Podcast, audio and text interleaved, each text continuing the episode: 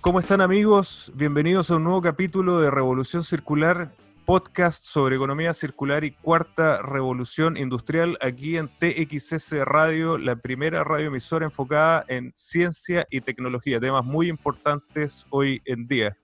Soy Petar Ostoich y les recuerdo que este programa viene cada semana a ustedes gracias al Centro de Innovación y Economía Circular CIEC. También los invito a que mantengamos la comunicación en redes sociales usando el hashtag Revolución Circular me pueden encontrar en Twitter en arroba en Instagram arroba petarostojic oficial. Y además les recuerdo que pueden ver esta entrevista y todas las otras entretenidas entrevistas que hemos tenido suscribiéndose a mi canal YouTube. Hoy estoy súper contento, tengo una gran entrevistada, una gran amiga y para mí una de las grandes referentes del emprendimiento en Chile y en América Latina. Ella es Pamela Chávez es ingeniera en acuicultura de la Universidad de Antofagasta, máster en ciencias de microbiología acuática y doctorado en microbiología molecular y biotecnología de la Universidad de Kioto, Japón, un país querido por, nosotros dos. Eh, es postdoctorado en fisiología celular en metales pesados de la Universidad de Hawái en Manoa, en Estados Unidos. Diplomado en tecnologías, innovación y negocios de la Universidad Adolfo Ibáñez tiene cursos de especialización en Columbia Business School, Cambridge y, el IS en Barcelona. Eh, en el año 2005, ella comienza su experiencia en el mundo del emprendimiento tecnológico con la creación de la empresa Biotecnologías Antofagasta Limitada, empresa de base tecnológica desarrollada para para la generación de nuevos productos biotecnológicos para la minería en el norte de Chile. En el 2007 funda una nueva empresa, Agua Marina, quizás muchos de ustedes la hayan escuchado, empresa que presta servicio y desarrolla proyectos de investigación para empresas mineras de agua del norte de Chile. Y ahora, como tiene el emprendimiento en su ADN, en el 2020 emprende por tercera vez con Domolif, una startup que se enfoca en investigación biotecnológica para crear productos para la desinfección doméstica, el combate de sílice y el desarrollo de nanopartículas biológicas a partir de bacterias. Pamela ha sido reconocida con, muchos premios, eh, por nombrar solo algunos, el 2010 seleccionada emprendedora Endeavor, cosa que también tenemos en común, yo soy emprendedor Endeavor y ahora tengo el orgullo de ser parte del directorio el 2015 recibe el premio Boni El Sol y el 2018 el premio Boni Minería y Metalurgia, que también compartimos esto y nosotros con Neptuno Pamps lo recibimos el 2014. Además, ha sido reconocida dentro de las 100 mujeres líderes el 2011, 2015, 2016, 17 y 18. Pamela es directora de la Fundación Minera Escondida, directora de ASECH, miembro del Consejo Nacional de Innovación, directora en Endeavor Atacama, miembro del Consejo Regional del Clúster Minero y ha escrito más de 25 papers científicos y desarrollado 19 patentes nacionales e internacionales. Pamela Chávez, bienvenida a Revolución Circular. Muchas gracias, Peter. Oye, eh, realmente para mí es un orgullo, una, una referente en el emprendimiento y en la biotecnología que como hemos dicho en este podcast, eh, la característica de la cuarta revolución industrial es que es un cambio de paradigma tecnoeconómico que elimina las fronteras entre el mundo físico, digital y biológico. Y en ese sentido, quizás hay muchos que no saben cuál es la importancia de la, biotecnología. Si nos pudieras dar una, breve eh, pintura de lo que significa y su importancia en este contexto. Mira, la biotecnología eh, es una rama poco comprendida cuando partió, pero eh, partió hace mucho tiempo. Yo diría que el primer, uno de los primeros biotecnólogos, ¿no cierto?, fue Luis Pasteur, eh, y, la generación de, de, todo lo que son las fermentaciones y ese tipo de cosas, eso también es biotecnología. Pero el salto importante lo tuvo en el año 2000, cuando se secuenció el genoma humano por primera vez, y desde allí partimos sorprendido de que entre los monos y nosotros había muy pocos genes de diferencia y entonces empezamos a comprender eh, cómo estábamos estructurados biológicamente eh, desde esta codificación.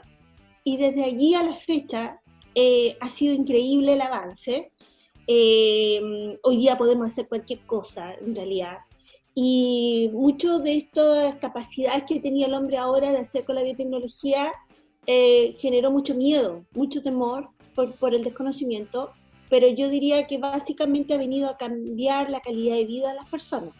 Y qué mejor el ejemplo hoy día que una de las primeras, una de las vacunas que estamos esperando de Moderna, es, es la primera en la historia de su naturaleza, que viene desde la biología molecular y combate de una manera distinta.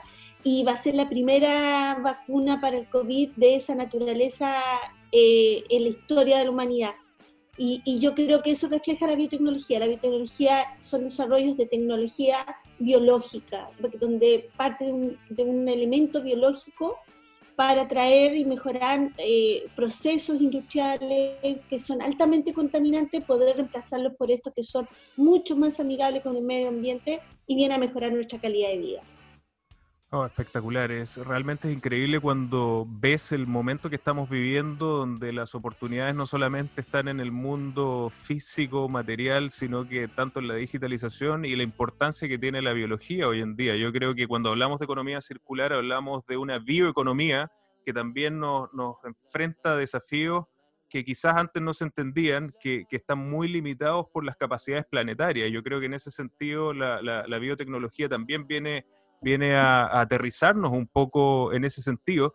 Y tú desarrollaste muchísimos emprendimientos eh, en esa línea. Yo me acuerdo cuando uno escuchaba de Pamela Chávez y, decía que eh, todas las nuevas innovaciones relacionadas con bacterias.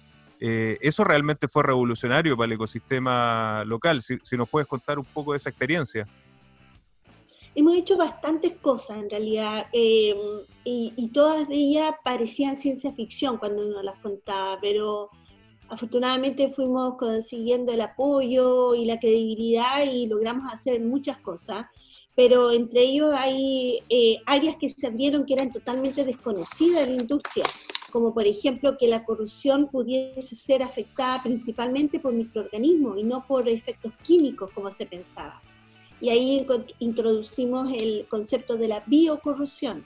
Y hoy día em, somos capaces de evaluarla, medirla y ver cómo afectan nuestros pipings en la minería, en la industria. Y a partir de ello, entonces, crear eh, soluciones. Y uno de los principales problemas son las bacterias que, que son especializadas de la corrosión y que se pegan en las paredes y esa, esa película que se pega en las paredes generan esta eh, fracturas o hoyos eh, pitting que le llaman en, en, el metal y puede generar grandes pérdidas. Entonces, ese es un área. El otro área fue biolixiviación, donde hoy día tenemos un sistema muy acelerado, logramos desarrollar un sistema acelerado de lixiviación en base a bacterias, cambiando conceptos básicos de lixiviación, lo cual encontramos que fue fascinante, un gran aporte. Eso se encuentra en desarrollo de investigación todavía, pero puede ser súper revolucionario para la calcopirita. Eh, el área también, por cierto, los tratamientos de agua, de riles, ¿verdad? Y bueno, finalmente el control de polvo en los caminos, que, que básicamente la solución que existía era la bichofita, que tenía la gran limitante que generaba resbalamiento de los camiones cuando estaba mal humectado el camino. Entonces la bichofita estaba como prohibida en rampa o muy pocos usaban bichofita en rampa porque podría producirse este jabonamiento del camino. Y ahí tuvimos la oportunidad de introducir un producto base a bacterias que hacen cemento.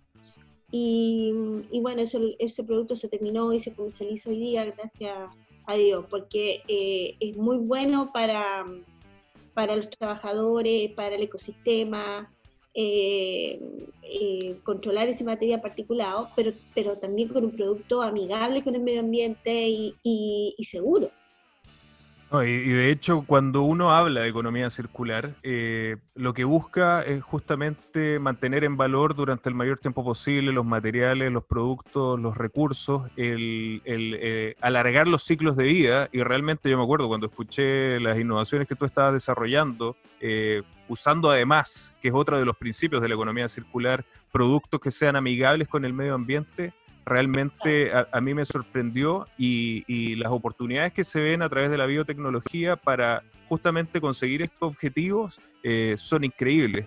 ¿Qué has visto más o cómo, cómo correlacionas eh, los desarrollos de la biotecnología con el modelo, con este nuevo paradigma de economía circular y las tecnologías de la cuarta revolución industrial? Claro, porque cualquier cosa que tú quieras reutilizar en el área de, reuso de materiales, reconversión de materiales, es importante eh, el tratamiento que le damos, que ese tratamiento no sea peor que la enfermedad, ¿verdad? Entonces, en ese tratamiento, cuando uno incorpora estas tecnologías limpias, eh, es fantástico porque estás dejando un, un zero waste, ¿no es cierto? Zero waste. Y, y, por otro lado, estás ayudando al medio ambiente, está, está jugando a favor. Entonces hoy día hay un montón de tecnologías que se pueden combinar con la biotecnología para generar un impacto positivo. Eh, yo creo que esa es la gran, eh, gran link que hay, que, que, que, no sea solo reusar, reconvertir, sino que pensar también que esas tecnologías de reconversión eh, tengan plus además para el medio ambiente y para la calidad de vida. Y, y lo otro que también fue revolucionario eh, fue que desarrollaras todas estas tecnologías en una industria que para muchos era eh, la definición de industria madura, eh, que es la industria minera. Eh, para muchos la minería, incluso yo creo que todavía hoy, es como sinónimo de, una industria que no tiene mucha innovación, que, no está permanentemente pensando en esto, y yo creo que es todo lo contrario. Yo, también soy un, emprendedor que se, que se desenvuelve en esa industria pero lo que ustedes hicieron ahí realmente abrió las puertas para muchos más emprendedores que se atrevieron a hacer eh, nuevos emprendimientos o nueva tecnología. ¿Cómo fue tu experiencia trabajando en una, en una industria minera, eh, en una industria como la minería? Porque creo que también libera a muchos emprendedores de decir, si se puede hacer en minería, se puede hacer en otras industrias. Claro, bueno, yo creo que fue fantástica la experiencia. Siempre está el costo de haber sido uno del primero, eh, que es más lento, es más largo, pero eh, fue fantástico porque uno no puede desarrollar sin considerar la operación. Eh, la operación es un feedback de información importante para lo que realmente se necesita. Y, y, eso nos aterrizó mucho el proyecto. es, yo diría que es fundamental hacerlo con el cliente y el cliente, por otro lado, también comprendió que agrega valor esto. Entonces, eh, cada vez vemos una mayor apertura desde cuando yo partí, estoy hablando del año 2010, a hoy hay una mayor apertura a pilotear, a probar, eh, que cuando yo partí. Entonces, eso yo creo que es un camino que la minería se ha ganado. de hecho, en el último exponor que asistí, a mí me dio mucho gusto escuchar a los mineros pararse adelante llamando a participar en innovación abierta y el discurso era absolutamente correcto con lo que veníamos nosotros convenciendo al principio. Entonces, creo que esa pega se ha hecho gracias a, lo, a, a este mm, a esta confianza que se ha ganado, no solo, no estoy hablando por mí, sino que por muchos emprendedores tecnológicos que partimos en esa generación, tú estás incluido, por cierto, y que hemos ganado un poquito la confianza de que efectivamente aquí hay valor y capacidad. Exactamente, sí. Y nosotros tenemos la suerte también de, contar con una organización como Endeavor, que también reúne a muchos de estos emprendedores y como ecosistema también ha, generado una fuerza tremenda de, ganar estas confianzas, de, contar una historia y de tener resultados de, alto impacto. Eh, ¿Cuáles son los otros eh, impactos que tú has visto en biotecnología en Chile, eh, en otras industrias, antes de entrar a tu nuevo emprendimiento? Eh, ¿Cuál ha sido el impacto, el potencial que tiene la biotecnología en, la economía de nuestro país? Hay bastante en distintos ámbitos, no son muchas, pero porque financia proyectos de biotecnología carísimo. Pero sin ir más lejos, tenemos Manuel Rosas, ¿no es cierto? También emprendedor en Deo, que hoy día está circular, eh, incluso que se exportan a la una operación súper rápida, va a ser el equipamiento que tiene el PCR tradicional, que es este famoso test para detectar si tienes o no el COVID en, en tiempos tempranos. Y, y hicieron y hoy día está disponible para comercialización lo cual acelera, o sea, puedes tener un PCR en tres horas versus semanas que se está demorando lo, el tradicional. En el área de medicina, por cierto, eh, pero debería haber mucho más, de todas maneras. Yo creo que también estamos en un momento maravilloso que tener el Ministerio de Ciencia y Tecnología, pilares importantes es que hay que hacer empresas de base, startups de empresas de base científico y tecnológico, las EBCT. Y, y, eso va a cambiar el juego, porque ya no se espera que las universidades de la biotecnología, sino que, que sea una, visto la, la biotecnología con la eficiencia de una empresa. Es súper importante porque ahí tienes la capacidad de levantar eh, capital también. Mientras que la universidad es mucho más difícil hacer eso. Exacto. Oye, y tu nuevo emprendimiento, Domolif, eh, supe lo que me contabas, ¿no? Que están desarrollando productos basados en nanopartículas eh, de cobre. Eh, creo que esto también tiene mucho que ver con lo que ha estado pasando en el nuevo contexto COVID-19. la importancia del abastecimiento local, la capacidad local de hacer cosas. ¿Cuál ha sido tu experiencia ahora y cuáles son tus objetivos a corto y mediano plazo? Sí, bueno, la verdad que estoy muy emocionada con mi nuevo emprendimiento porque además creo que es un emprendimiento en, una en un nuevo escenario que para todos, a ojos de todo, puede ser súper complicado, pero como te digo, también es en el escenario de ser las primeras empresas de base científico y tecnológico que están al alero de estos nuevos programas y en eso me tiene muy emocionada. Eh, y queremos ser un actor importante en, ese tipo de empresas que parten de cero. O sea, nosotros estamos partiendo de cero. Y una de las cosas que, que, el, de que fue el, el, gran creador de una de las mejores partículas, partículas de cobre, eh, un antibacteriano para los pipings que eliminara las bacterias de la corrosión. Y él tenía el sueño de hacer toda una línea de productos eh, basado en nanopartículas. Entonces, cuando partió esto, convirtió un limpiador súper bueno y yo también estoy eh, comercializando y ellos también. Es una, es una alianza y que es fantástico porque reemplaza el amonio cuaternario. El amonio cuaternario tiene un nivel de seguridad 3 y está siendo usado en todas partes. Y uno de los efectos dañinos que tiene es que irrita las vías respiratorias. Entonces tú dices, ¿cómo el remedio puede ser peor que la enfermedad? Entonces, porque te pone propenso a... Entonces eh, dijimos, no, vamos con una alternativa que sea mejor para el medio ambiente, no lo contamina, mejor para las personas. Y ciertamente esta era una alternativa. Pero después de haber hecho eso, eh, hoy día eh, desarrollamos con otra empresa Endeavor una, eh, todos los que son materiales de género con nanopartículas.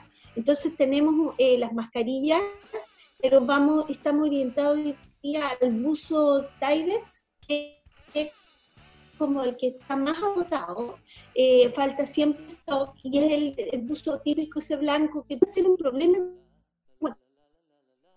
que las porque es material de plástico que ahora a estos materiales que van a contaminar. Entonces, llegamos con una opción reciclable eh, que tú puedes lavar hasta 50 partículas eh, y no tienes que gastar tanto en un material desechable. Entonces, estamos en ese tipo de producto y por otro lado también en un spray para limpiar eh, las mochilas, los zapatos, el aire, por el aire y no solo por las gotitas las usar y, bueno, estamos desarrollándolo. Y, finalmente eh, un tratamiento para los aire acondicionados, que también son verdaderos caldos de cultivo de bicho, entonces poder tener algo que, que, ponerle a los filtros para que no contaminen, no ayuden a la propagación del virus. Eso. Oh, impresionante. Y de hecho lo venimos diciendo aquí en el, en el podcast que el, mundo es, va a ser cada vez más incierto. Eh, estas alertas sanitarias, quizás también por el efecto del cambio climático, van a ser eh, más eh, constantes. y esto, si bien son desafíos, también son oportunidades como todo lo que ustedes están haciendo. Yo lo encuentro maravilloso. Van a ser desafíos que van a necesitar de tecnología y como vemos la biotecnología va a jugar un, rol fundamental. También me contaste en algún minuto de un tema que a mí me apasiona, que son los materiales. Eh, de repente la gente habla de economía circular como que la historia eh, se hubiera terminado, como que no hubieran desarrollos de nuevos materiales y me contaste sobre esta búsqueda de materiales vivos, entre comillas, ¿no? que tienen capacidad de autorreparación. Eso es, casi ciencia ficción, pero hoy ya está siendo una realidad. Si me puedes contar un poco más sobre eso.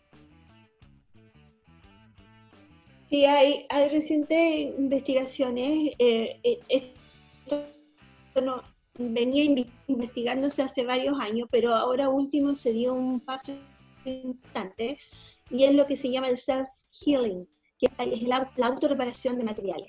Y, efectivamente hay bacterias que hacen el proceso de silicificación y que es que toman el silce que está en el material, por ejemplo, material particulado de la minería o en la ceniza, y toman el sílice y hacen nanopartículas de sílice que en conjunto con un calcio, con, otro, con otros materiales, aluminio, pueden hacer un cemento eh, y van reparando con nanopartículas de este material las grietas y, la, y los rompimientos. Y eso puede durar, por ejemplo, una grieta, una fractura abierta, eh, puede repararse en 60 días. Entonces, eh, estamos trabajando para generar un tipo de material que es basado en material 100% waste, que, es un desecho industrial, y que lleve estos elementos aditivos biológicos de tal manera que a construir una pared o un material de construcción pueda autorrepararse en caso de ruptura. Y sí, es súper nuevo esto y es patentable y por eso que es un proyecto en el que estamos súper emocionados de trabajar.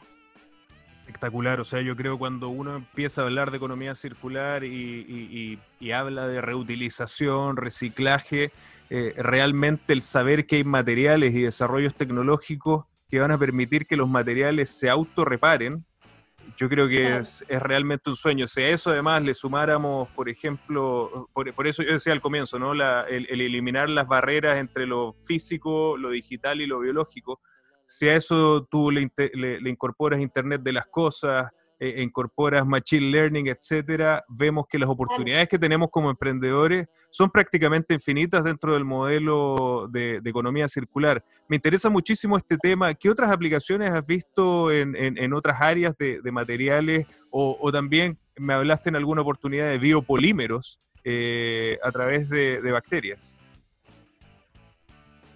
Los biopolímeros son súper interesantes porque también aportan em, aportan a un material que puede ser un desecho capacidad de soporte, capacidad, resistencia, flexibilidad.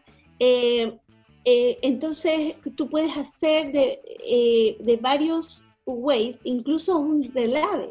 Tú puedes tomar un relave y hacer un material de construcción aceptable, que pase todo la, incluso mejor que, que uno que hoy se compra. Pero la diferencia entre que tú, tú generes esta capacidad desde tu mismo desecho en tu instalación, eliminas todos los transportes que haces de materiales que estás comprando cementados para la faena, que son súper significativos. Y a la hora de hacer el cálculo de cuánto carbono estoy gastando o estoy contribuyendo con esos transportes, es súper sorprendente lo que te aporta el tomar esta, estos desarrollos internos que, que, no necesariamente los tienen que hacer ellos, pero puede haber un proveedor que lo, que lo desarrolle dentro de las instalaciones. Entonces, en vez de traerse una cementera para tener, por ejemplo, dentro de una minera, eh, tener este tipo de proceso eh, no solo les ahorra valor, sino que contribuye un montón a la disminución de, de estos elementos contaminantes, ¿no? Eso, eso es muy importante en una economía circular, el acercar eh, las capacidades productivas a estas grandes industrias, porque realmente mucha gente no considera que el gran porcentaje de la huella de carbono es el transporte. Entonces, mientras más acerquemos físicamente a las empresas, es más importante. Lo mismo pasa, por ejemplo, eh, y creo que es parte fundamental de la economía circular, que el desecho, la, colaboración, quiero decir, el desecho de uno puede ser la materia prima de, otro, y eso es lo que tenemos que buscar. Y eso, y eso creo que a través de la biotecnología se, se ve bastante, ¿no? Claro, porque el material por sí mismo, ya solo con física, solo con química, no es capaz de tener esas capacidades de soporte. Entonces, si tú le agregas estos aditivos, eh, eh, o sea, pasa a ser derechamente un nuevo material. Tú hoy día podrías construir eh, muchos de, las, de los materiales de las instalaciones que tienen las mineras deberían estar construidas del mismo relave, sin por ello ser tóxico, para nada. El material se vuelve inerte, se vuelve seguro, cumple con todas las especificaciones. Eh, pero estás haciendo un aprovechamiento del, te estás haciendo cargo de tu material y, y sin perder dinero además, al todo, todo al revés, sino que eh, es un ahorro y estás aportando a la economía circular de todas maneras. Y además yo creo, y, esto lo, hemos conversado también con otros miembros de, de, es que nosotros vemos, Pame, que la, minería también tiene un potencial de, acercarnos mucho más a tecnologías que hoy se, están analizando incluso para exploración espacial. No hay nada más circular que lo que está planteando hoy Elon Musk de ir a otro planeta, de ir a la Luna, y eh, no vas a poder llevar los materiales desde acá, sino que vas a tener que eh, hacerlo con los materiales que estén disponibles. Lo que tú estás describiendo es exactamente lo que tendríamos que hacer para esto. Es va a necesitar, exactamente. Bueno, toda esta investigación se ha hecho y es de punta porque hacia allá se está mirando, justamente. O sea, la minería, que para muchos puede ser como una industria del pasado, nos demuestra que es el puente para la industria del futuro. O sea, todo lo que, todo, si tú quieres hoy día construir vida en Marte, el conocimiento en minería es fundamental para poder hacer operaciones allá. Eh, y, ciertamente todo debería probarse acá primero. Entonces eh, es fundamental. Ahora, no es que la minería tenga que financiar toda la industria de, de, de, eh, exobiología o exoconstrucción, eh, eh, eh, digamos, asociado a Marte, sino que es el nivel, lo que quiero decir es que es el nivel tecnológico que estamos desarrollando en base a esa minería es de punta, es absolutamente de punta. Exactamente. Yo creo y va a permitir la vida y va a permitir la vida en otros planetas. creo, creo que vamos a tener que hacer vamos a tener que hacer un programa solamente entre el link entre la industria minera el desierto de Antofagasta y Tarapacá y la exploración hacia otros planetas, ¿no es cierto? Sí. Oye, Pame, eh, como última pregunta, ya nos quedan unos minutos. Eh, también sé que están haciendo asesoría y acompañamiento de desarrollo de productos para empresas con bases tecnológicas. ¿Cómo te pueden encontrar y qué pueden recibir eh, de, de, tu conocimiento y tu experiencia? Mira, hacer una empresa base científico y tecnológico es súper distinto a hacer otros emprendimientos. Y, yo llevo en esto muchos, muchos años con mi equipo y creemos que podemos ayudar bastante, estamos ayudando bastante a acelerar los procesos y preparar bien la empresa para que sea exitosa en, en ese camino y no, no cometa errores que puede significar la quiebra de una compañía. Entonces, eh, súper fácil con mi nombre, eh, pamela.chavescrocker.cl, eh, me pueden ubicar o o te pueden escribir a ti, Petra. Vamos a dejar todos tus contactos en el, en el video en el canal de YouTube para que te contacten. Así que feliz, cuenta con nosotros. Oye, Pamela, muchas gracias por esto. definitivamente este es el primer comienzo, eh, la primera conversación. Hay mucho más que abarcar eh, en estas tecnologías y modelos de negocio. Muchas gracias por estar en Revolución Circular y contamos contigo para un futuro capítulo. Muchas gracias por la invitación. y amigos, Amigos, muchas gracias por acompañarnos. Eh, les recuerdo que volvemos la próxima semana con otra mente brillante en Revolución Circular y los invito a que se suscriban al canal de YouTube para que vean estas y otras entrevistas. Muchas gracias y nos vemos la próxima semana.